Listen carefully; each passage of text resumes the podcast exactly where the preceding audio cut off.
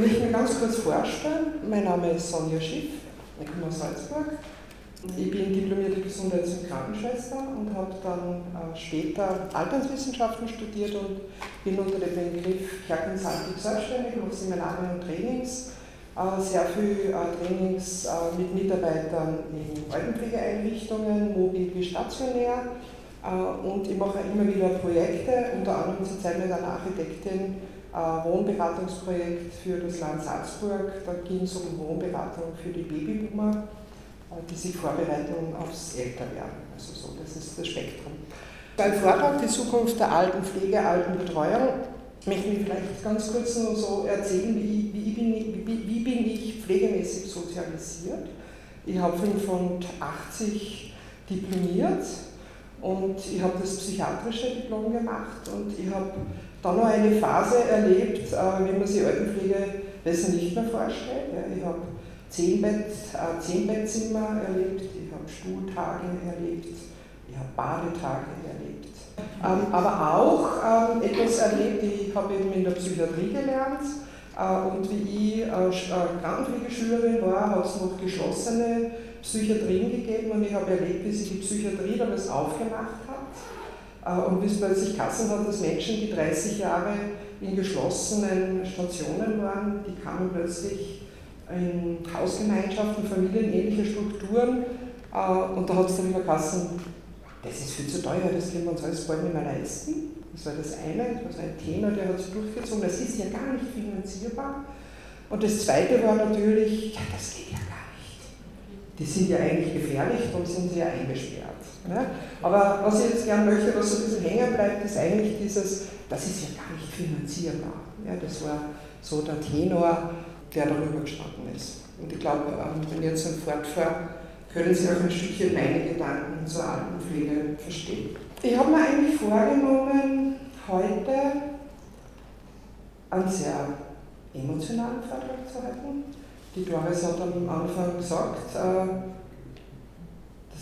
wir immer so tun, als würden wir über was reden, was uns ja alle überhaupt nicht betrifft und nie betreffen wird. Wir reden immer über die alten Menschen, die Pflege und Betreuung brauchen. Und ich möchte eigentlich gern diese Seite ein bisschen reinbringen. Zwei Fotos mitgebracht und darunter steht gerade noch. Gerade noch habe ich als Mann mein Bundesheerdienst gemacht. Gerade noch habe ich meine Frau kennengelernt. Und dann habe ich das erste Kind gekriegt und irgendwie ist die Zeit verflogen. Und dann bin ich arbeiten gegangen und vielleicht habe ich mir eine Wohnung gekauft oder vielleicht habe ich sogar ein Haus gebaut. Und beruflich bin ich ein bisschen aufgestiegen und habe einiges geschafft. Und irgendwann bin ich in Pension gegangen und dann habe ich mir gedacht, die Welt steht mir noch offen. Und jetzt, plötzlich stelle ich fest, dass ich einige Dinge nicht mehr kann. Gerade noch habe ich einen Mann geheiratet und mein erstes Kind bekommen und dann noch zwei, drei. Ich habe Teilzeit gearbeitet, war immer wieder länger zu Hause, Gerade noch einmal meine Mutter betreut, dann vielleicht noch meinen Vater.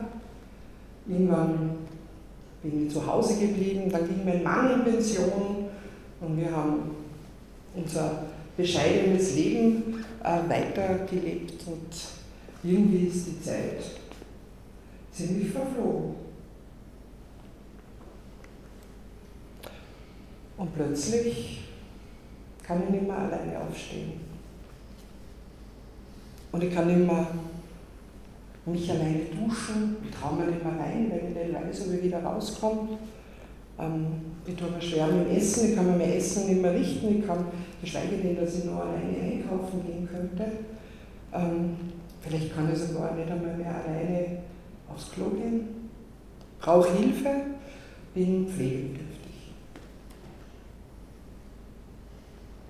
Und vielleicht stelle ich fest, dass ich auch nicht mehr alleine zu Hause leben kann.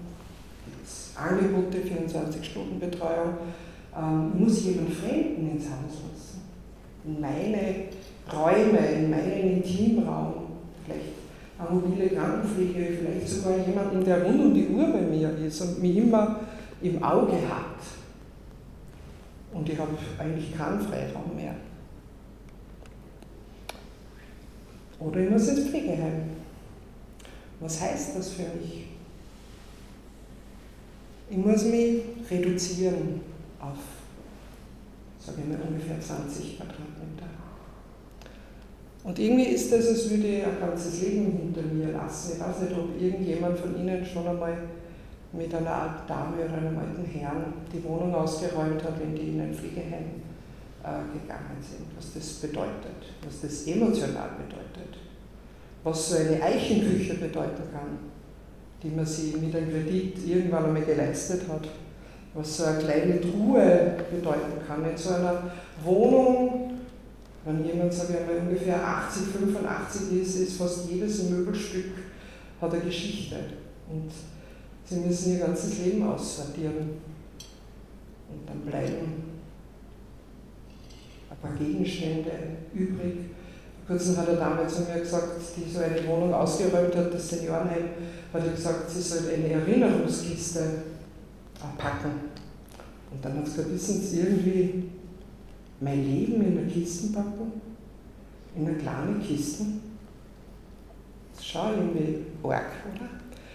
Ja, sie müssen sie trennen von ganz vielen Dingen und sie müssen sie irgendwie, für die Menschen ist es so wie so ein Verabschieden aus dem bisherigen Leben und dann steht da jetzt zu wissen, es ist die letzte Station. Wir tun zwar immer so, als wäre es das nicht, aber die Menschen sehen das. Die sagen, das ist mein letzter Schritt, das ist mein letzter Weg, bevor ich den ganz den letzten mache. Das ist mein letztes Wohnen. Das ist eben diese nächste Etappe. Warum ich das so versuche, dramatisch rüberzubringen, ist, weil es dramatisch ist. Pflegebedürftig zu werden, ist eine Lebenskrise. Das ist eine der großen Krisen im Alter. Und in ein Pflegeheim gehen zu müssen, ist die allergrößte Krise. Und dazwischen haben Frauen dann noch häufig auch ihre Witwenschaft als Lebenskrise. Das heißt, diese Phase des Alters kann eine Kumulation an Lebenskrisen. Und aus meiner Sicht wird dieses krisenartige Geschehen, das die Menschen dort erleben, sehr häufig nicht wirklich wahrgenommen. Was muss ich denn tun oder was passiert denn mit mir, wenn ich eine Lebenskrise habe? Das Altersspektrum da herinnen ist eher hoch, das heißt, jeder von Ihnen hat schon eine Lebenskrise gehabt. Ja, was, was, was passiert? Es reißt dann den Boden unter den Füßen weg und man könnte jetzt so sagen, ja gut, mit 80 musst du ja irgendwie vorbereitet sein. Das ist man aber nicht. Ich habe zurzeit Eltern, meine Mutter wird jetzt 80. Ich bin Krankenschwester, ich habe lange in der Hauskrankenpflege gearbeitet. Seit 30 Jahren bin ich in der Altenpflege tätig und ich kann meiner Mutter zuschauen, wie sie versucht zu verstecken. Sie versucht zu verstecken, dass sie Dinge nicht mehr selber tun kann.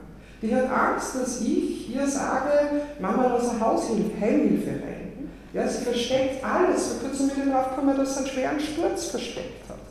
Das ist eine Krise. Plötzlich soll sie da die Rollen umkehren. Plötzlich kommt da die Tochter daher und Mann, jetzt sie muss das irgendwie regeln. Ja? Und natürlich habe ich als Tochter das Gefühl, ich muss regeln. Ja? Aber ich verstehe, er ist ein bisschen versteckt. Ja? Nachbarn wissen mehr als ich. Warum? Weil es Angst hat. Sie hat Angst, das Leben verändert sich. Ich übernehme das. Sie ist in einer Umbruchssituation.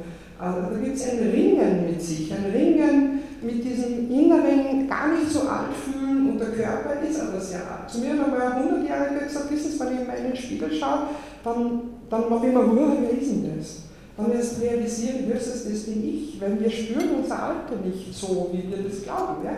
Das heißt, mit 80 gehe nicht davon aus, dass ich pflegebedürftig werde. Ja? Und darum durchlaufe ich diese Krisen. Das heißt, ich habe enorme Anpassungsprozesse zu leisten, äh, um, um, um, irgendwie äh, meine, meine Identität und meine Integrität aufrechtzuerhalten.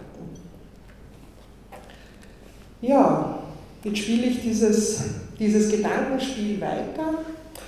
Sage ich einmal, der Mensch, der jetzt da in seiner Krise um, seine, um sein Ich rudert, ähm, trifft jetzt eine Entscheidung und sagt, gut, ja, ich nehme jetzt Hilfe an. Ja, endlich, ich nehme jetzt Hilfe an und habe auch Erwartungen dazu. Ja. Eine Erwartung könnte sein, endlich bin ich nicht mehr alleine, endlich, endlich kommt da einmal am Tag jemand zu mir oder auch zweimal am Tag oder einmal in der Woche.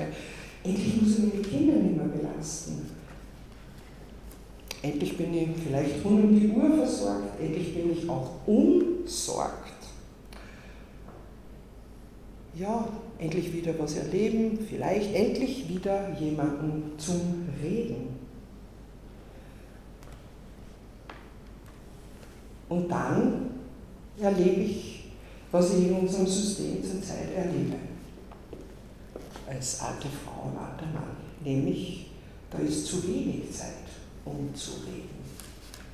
Da ist zu wenig Zeit, dass ich jemandem sagen kann, was das für mich bedeutet, dass ich jetzt im Pflegeheim bin, dass ich alles hinten lassen habe.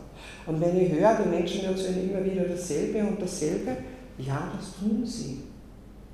Aber wenn ich plötzlich da sitze, nach diesem Leben, das ich vorher gezeichnet habe, und ich so viel, vielleicht so wenig noch tun kann, und ich sitze jetzt hier und habe vielleicht sogar eine Inkontinenzhose an, was so für die Menschen so ziemlich das Schlimmste ist. Ja, Sauberkeit ist das Erste, was wir lernen. Und dann sitzen wir in einer Inkontinenzhose da, dann ist es einfach so, dass der Mensch das Gefühl hat, dass er nicht mehr viel wert ist. Er kann nichts mehr, er kann nichts mehr beitragen. Und dann möchte ich Ihnen erzählen, dass ich wenigstens einmal wer war. Und dann erzähle ich Ihnen vielleicht zehnmal, dass ich irgendwann einmal in Oberösterreich, in Linz, auf einer Tagung war und da waren, weiß ich nicht, 40 Menschen. Und das erzähle ich Ihnen vielleicht zehnmal, weil mir das gerade einfällt und weil mir das gerade irgendwie aufrecht erhält. Und dann würde ich mir wünschen, dass Sie zu mir sagen, wow, echt, das haben Sie mal gemacht, Frau Schiff. Und ich würde dann sicher nicht hören, dass Sie zu mir sagen, super verschickt, aber jetzt ich hier gehen, weil Sie wissen ja, wir haben zu wenig Personal. Zu wenig Zeit zum Reden, zu wenig Zeit, sich auf mein Tempo einzulassen. Jede Pflegekraft weiß, dass sie eigentlich den Menschen die Dinge tun lassen soll, die er noch kann, in seinem Tempo. Es wäre schön, wenn es so wäre, es ist nicht so. In der Realität schaut es leider anders aus. Pflegepersonen haben nicht die Zeit. Äh, und das ist diese Prekariat, dieses prekäre System ist ja schon geschildert worden. Pflegepersonen haben nicht diese Zeit, äh, den Menschen die Zeit zu geben, es selbst zu tun. Zu wenig Mut für meine Tränen.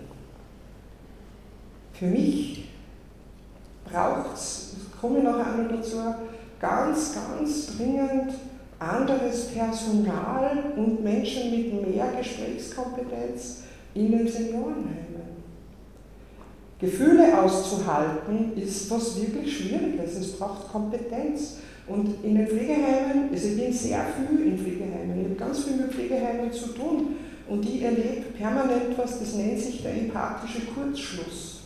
Der schaut so aus, dass Ihnen jemand was erzählt, von mir aus eine kinderlose Frau mit 95 äh, ist in der Phase, wo sie aufarbeitet, dass sie nie Kinder kriegt. Diese Traurigkeit poppt wieder hoch und sie erzählt ihnen und weint dabei, dass sie keine Kinder hat.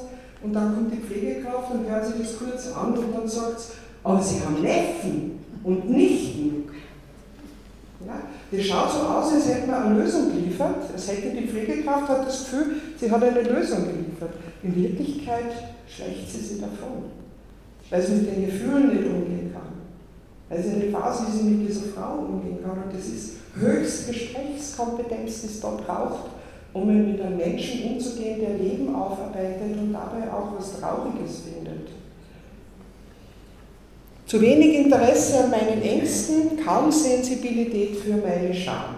Am eindringlichsten ist mir erst vor drei Wochen, habe ich das gesehen, ich werde immer wieder von Pflegeeinrichtungen geholt, Pflegedokumentationen zu beurteilen und zu sagen, sozusagen daraus ein bisschen zu schließen, wie die Pflege in dem Haus ist.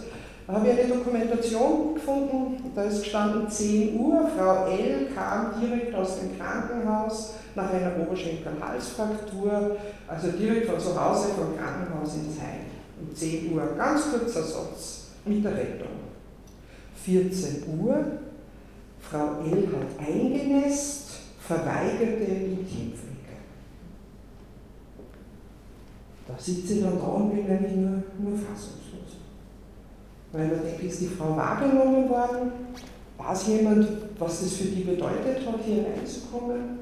Vielleicht hat die gar nichts verweigert, sondern hat sie zu Tode geschämt, weil das für sie neu ist, dass sie einlässt. Vielleicht hat sie eingenässt, weil alles so neu war. Keine Fragen nach einer Zukunft. Auch 90-Jährige können noch eine Zukunft haben. Ich habe einmal vor vielen Jahren, bin in ein Seniorenheim gegangen wir hatten Termin gehabt bei der Pflegleitung und da saß eine sehr alte Frau, so ein Haus der Diakonie, äh, da saß eine sehr alte Frau an einem Flügel. Und ich habe meinen Termin gehabt und beim Vorbeigehen höre ich, wie diese Frau Klavier spielt und sie hat eindeutig Tonleiter geübt, Molltonleiter. Und ich habe gedacht, das gibt es ja gar nicht. Die alte Dame lernt ja am Ende noch Klavier. Und dann hatte ich meine Termine und als ich zurückgegangen spielte sie immer noch und schon flüssiger. Und ich habe mich dann hingesetzt und irgendwann hat sie dann äh, den Flügel zugemacht und hat gesagt, ich liebe Molltonleiter. Und da bin ich zu ihr und habe sie gefragt, äh, ob sie lernt Klavier. Und sie hatte so ein Klavierlehrbuch, das hat sie dann zugegeben, auf die letzte Seite geklappt und hat gesagt, ja, bevor ich sterbe, kann ich das noch spielen. Also man kann auch mit, ich glaube 95, kann man, kann auch mit 95 noch Ziele haben und ich glaube, dass man die Leute auch auf ihre Ziele formen sollte. Ja, also wenn ich bei 90 bin, habe ich auch noch Zukunft. Ich habe sogar einen Tag vom Sterben noch Zukunft. Kein Ohr für meine Lebensleistungen, das habe ich eh schon gesagt, dieses erzählen wollen, wer war ich, wenn ich das Gefühl habe, ich bin niemand mehr, und wenn ich jemand erzählen kann, wer ich war, kann ich mich auch wieder aufrichten. Als Ich kann ich mein Ich wieder groß machen. Ja, kein Ohr für meine Bedürfnisse, Leben abzuschließen. Ich glaube, ähm, dass das eigentlich was Wesentliches ist, dass Menschen eben ihr Leben abschließen wollen, Resümee ziehen, ähm, gehört zum, zu, zu diesem Thema dazu. Ja, was erlebe ich? Pflege mit Fließbandcharakter, ohne dass das jetzt eine Kritik an den Pflegepersonen ist, möchte ich gleich sagen. Es ist wirklich für mich eine Strukturkritik, die ich da jetzt anbringe. Ähm, ich erlebe Körperpflege, ich erlebe sehr viel Körperpflege, ich erlebe Intimpflege, ich erlebe Essensversorgung, ich erlebe Eile, ich erlebe Medikamente, Unverbindlichkeit, emotionale Unverbindlichkeit, ganz böse sage ich jetzt, ihr erlebt Mandala malen und singen, ihr erlebt sehr, sehr viel Langeweile, ihr erlebt sitzen und warten. Und manchmal erleben leben heute Menschen auch immer noch belogen werden. Letzte Woche haben wir in einem Seniorenheim haben mir Mitarbeiter geschildert, dass sie äh, vier Bewohnerinnen im Seniorenheim haben, die jeden Tag nach Vorziehen zum Lift sich dort platzieren und darauf warten, dass sie von den Angehörigen abgeholt werden. Weil das haben ihnen die Angehörigen gesagt. Wenn ich dann mit dem Pflegepersonal rede und sage, ja, dann muss man doch mit der alten Dame reden und auch mit den Angehörigen, dann wird mir gesagt, na, dann mischt man sich besser nicht ein, das ist Sache der Familie. Eine Dame war jetzt seit zwei Jahren. Das ist sehr ich finde das unglaublich. Ich würde morgen, weil das wäre mit mir macht, glaube ich. Entschuldigung. ja, das war so für mich mal so die Schilderung, was erleben Menschen. Natürlich gibt es jetzt Heime, die da bewusster damit umgehen. Es gibt Heime, die gehen schlechter damit um. Ich möchte jetzt wirklich keine Kritik an den Heimen anbringen, aber ich möchte gerne den Blick darauf richten. Fast alle Heime alle Pflegeeinrichtungen haben in ihren Leitbildern stehen, sie pflegen ganzheitlich. Bio, psychosozial wird gepflegt und betreut. Und da oben steht jetzt mehr Wunsch als Wirklichkeit. Aus meiner Sicht ist es mehr Wunsch als Wirklichkeit. Und ich glaube, da müssen wir wirklich einmal hinschauen, da ist die Altenpflege und die Altenbetreuung ein Stückchen stehen geblieben weil Altenpflege ist auch immer vorrangig körperlich orientiert, das erzählen alle Pflegedokumentationen. Also wenn ich Pflegedokumentationen liest, dann geht es vorrangig um Essen, Trinken, Waschen, Kleiden, Ausscheiden und ganz, ganz selten mal um andere Dinge. Ähm, Pflege ist immer nur in erster Linie defizitorientiert und sie ist auch immer noch pädagogisch. Ich kriege immer wieder mit, dass Menschen die Zigaretten eingeteilt werden und das dürfen sie nicht und das dürfen sie nicht ähm, bei erwachsenen Menschen. Wenn Sie Pflegedokumentationen lesen, dann finden Sie immer nur das Wort verweigert. So jetzt vor ein paar Tagen wieder verweigert die Teampflege, verweigert das Mittagessen. Tut mir leid, aber ein 91-jähriger Mensch verweigert kein Mittagessen, sondern der lehnt es ab. Und das darf er. Ja? Ja, jetzt kommen wir zu dem, was aus meiner Sicht Altenpflege sein sollte. Ich habe mir gedacht, ich bin wirklich, äh, ich bringe da meine Visionen und war nicht so, also ich hoffe natürlich, das wird auch so. Aus meiner Sicht ist Altenpflege in der Körperlichkeit stecken geblieben. Und Altenpflege und Altenbetreuung ist eben aus meiner Sicht Lebenspflege und Lebensbegleitung über die verbleibenden Jahre, Monate, Wochen und Tage. Worum geht es? Es geht um Hilfe zur Selbsthilfe so lange wie möglich als oberstes Prinzip. Ähm, natürlich wird körperlich gepflegt und begleitet, das ist überhaupt keine Frage. Altenpflege hilft, persönliche Integrität aufrechtzuerhalten. Das Bewusstsein auch dafür, dass das eine unserer großen Aufgaben in der Pflege und Betreuung ist. Menschen, die alt geworden sind, jetzt Beeinträchtigungen haben, so vieles nicht mehr selber tun können, zu helfen, ihre Integrität aufrechtzuerhalten oder einfach wieder zu, zu erlangen. Altenpflege, also diese Art von Altenpflege ähm, ermöglicht Leben zu verarbeiten und Resümee zu ziehen. Gibt Wertschätzung für erbrachte Lebensleistung, schafft Lebendigkeit und Zukunft und begleitet beim Sterben. Das heißt, mein Altenpflegebegriff ist um vieles weiter. Altenpflege, Altenbetreuungsbegriff. Äh, und aus meiner Sicht ist es auch das, was, was wir dringend brauchen. Wir brauchen eine neue Definition von Altenpflege, eine viel breiter aufgesetzte äh, Form von Altenpflege. Ähm, da steht jetzt Beziehungsorientierung und Leben als Grundausrichtung. Es geht ums Leben und nicht ums Waschen und Essen. Waschen und Essen ist Teil des Lebens, aber es geht ums Leben. Wir brauchen eine personenzentrierte Pflege, es geht um den Menschen, es geht nicht um die Demenz, es geht um den Menschen, der Demenz hat. Und es geht um den Menschen, der im Rollstuhl sitzt und um den Menschen, der inkontinent. Und wir brauchen Aktivierung und Selbsthilfe. Jetzt ein paar konkrete Dinge, frühzeitige Wohnberatung, habe ich schon gesagt. Und ich glaube wirklich, sie muss früher ansetzen, nicht erst, wo es um die Barrierefreiheit geht. Ich habe so lange in der Ausgabenpflege und in dieser äh, Beratung da äh, vom, vom Bund, also vom Bauernkrankenhaus, Bundesministerium äh, besucht, äh, Menschen, die mit Pflegegeld zu Hause leben. Bei Menschen, die schon Pflegestufe 3 haben, ist, dieses, ist noch einmal die Wohnung wechseln und hier jetzt noch große Umbauten vorzunehmen, zu spät. Da passiert das nicht mehr. Ich habe gerade von diesem Projekt, das wir gehabt haben, die älteste Dame, die dabei war, war 74. Da ist es gegangen, um, um darum, dieses Haus umzubauen und die hat dann auch gesagt, ihr müsst damit früher anfangen. Ich sehe mich jetzt nicht mehr drüber, da umzubauen. Ja? Also ich glaube, es muss wirklich früher anfangen und da bin ich ganz, ich weiß nicht, wer das gesagt hat, mit dem Pro-Aging, da bin ich ganz bei Ihnen. Und das Wohnen ist ja nur ein Teil. Ich glaube wirklich, dass man den Menschen auch Bilder zum Thema Älterwerden, positive Bilder vermitteln muss, weil was die Menschen im Kopf haben, ist irgendwie immer der 80-Jährige. Aber es geht der 65-Jährige, der schon anfangen soll, einmal zu überlegen, wie möchte ich eigentlich mein Älterwerden gestalten.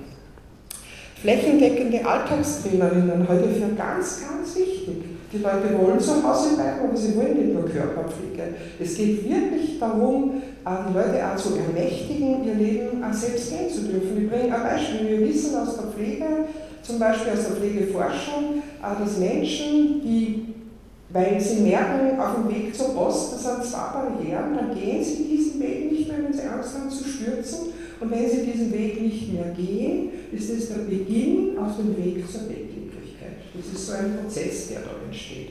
Also müsste die Heimhilfe nicht für den Menschen zur Post gehen, sondern mit den Menschen. Oder eben eine Alltagstrainerin, die mitgeht mit dem Ziel, dass dieser Mensch das dann auch wieder alleine kann. Antragstellerinnen wären dann unter anderem zum Beispiel Ergotherapeuten. Und wer die äh, äh, in sehr hoher äh, Zahl einsetzt, ist Dänemark. Dänemark setzt ganz stark auf Ergotherapeuten, die Alltagstraining machen. Ja, aktivierende mobile Pflege und Betreuung, die sicher völlig anders ausschauen muss, als sie jetzt ausschaut. Alternative Wohnmodelle, gemeinschaftliches Wohnen, kleine Familien, ähnliche Strukturen statt Pflegeheime.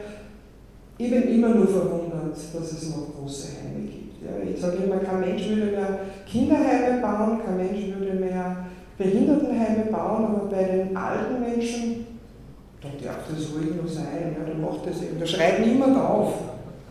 Ganz kurz auch, was braucht es in, in den Pflegeeinrichtungen? Ähm, ich glaube einfach, dass da wir auch anstehen mit diesem Modell, dass da ausschließlich Pflegekräfte arbeiten. Ich glaube wirklich, dass Pflegekräfte teilweise überfordert sind.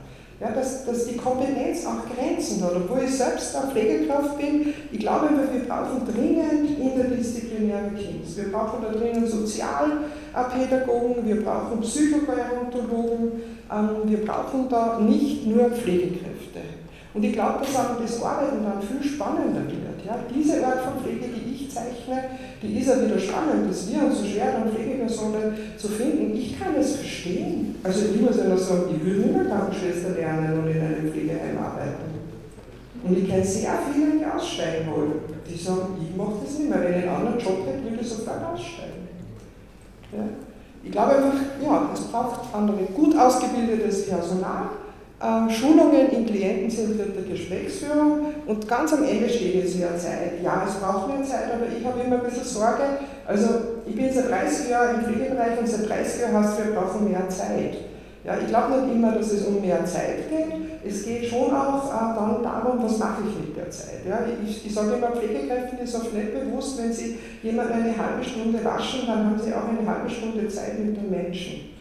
Und das wird oft nicht gesehen. Ja. Ich würde mir wünschen, dass Pflegepersonen viel bewusster die Zeit mit den Menschen nützen, mit dem sie jetzt gerade die Zeit verbringen. Also auch da kehrt es schon um. Aber dass das System insgesamt mehr Zeit braucht, äh, nämlich jetzt übergeordnet, das ist ganz klar. Wir entwickeln heute jene Altenpflege, die wir morgen selbst konsumieren. Ich glaube, das sollte äh, allen klar sein. Und ich habe mir vorgenommen, noch ähm, nur zwei Kleinigkeiten zur Finanzierung zu sagen, ohne da jetzt irgendwie die Weisheit zu haben. Was mir in der ganzen Diskussion fehlt, ist einfach so etwas wie eine Kostenwahrheit, die einmal einen großen Blick auf das System macht, weil es wird halt irgendwie immer so geschaut, so diese Millionen oder Milliarden sparen wir bei den Angehörigen ein und so viel ist jetzt, sind die Pflegekosten in den Heimen gestiegen, es wird immer nur so partiell hingeschaut, aber so eine Gesamtschau fehlt mir. Und ich habe zwei Beispiele ähm, gebracht, die äh, finanziell sozusagen wiegen und so ausschauen, als wären es eine Einsparung, aber aus meiner Sicht sind sie es nicht.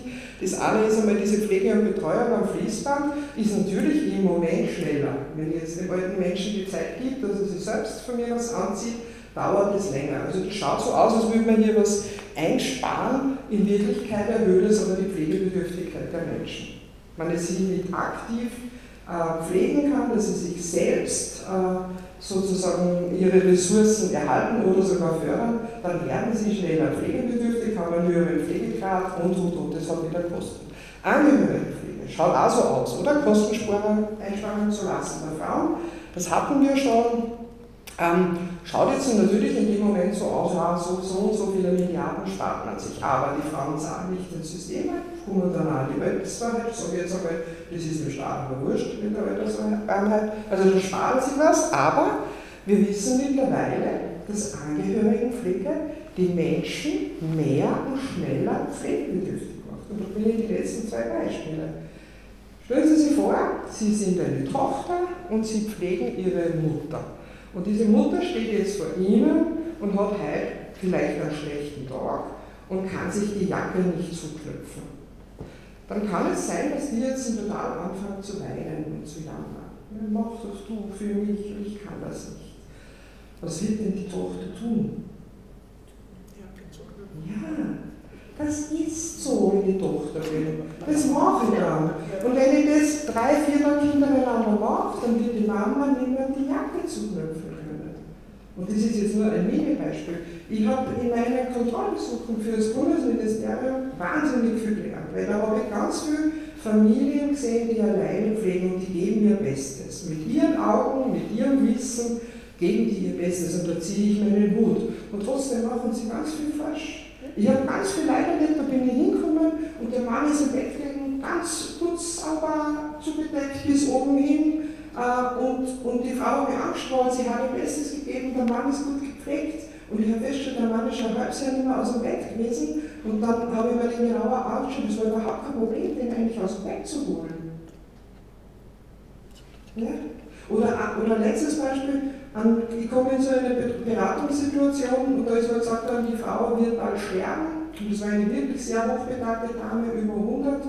Ich bin hingekommen, sie war bettlägerig, sie ist, glaube ich, schon die vierte Woche gelegen und äh, der Sohn hat mir dann gleich bei der Tür gesagt, ja, die Mama, das, die wird jetzt bald sterben. dann habe ich mit der Frau geredet, ich hatte eigentlich das Gefühl, dass die gar nicht so wenig rege war. Äh, und im Gespräch habe ich dann zu ihr gesagt, was sie denn zu ihrer Bettlägerigkeit sagt, ob sie noch mal raus möchte und welches Ziel sie da hat. Und sie hat gesagt, ja, ich möchte auf alle Fälle wieder raus. Und der Sohn hat gesagt, ich wäre nie auf die Idee gekommen, das die Mutter zu fragen.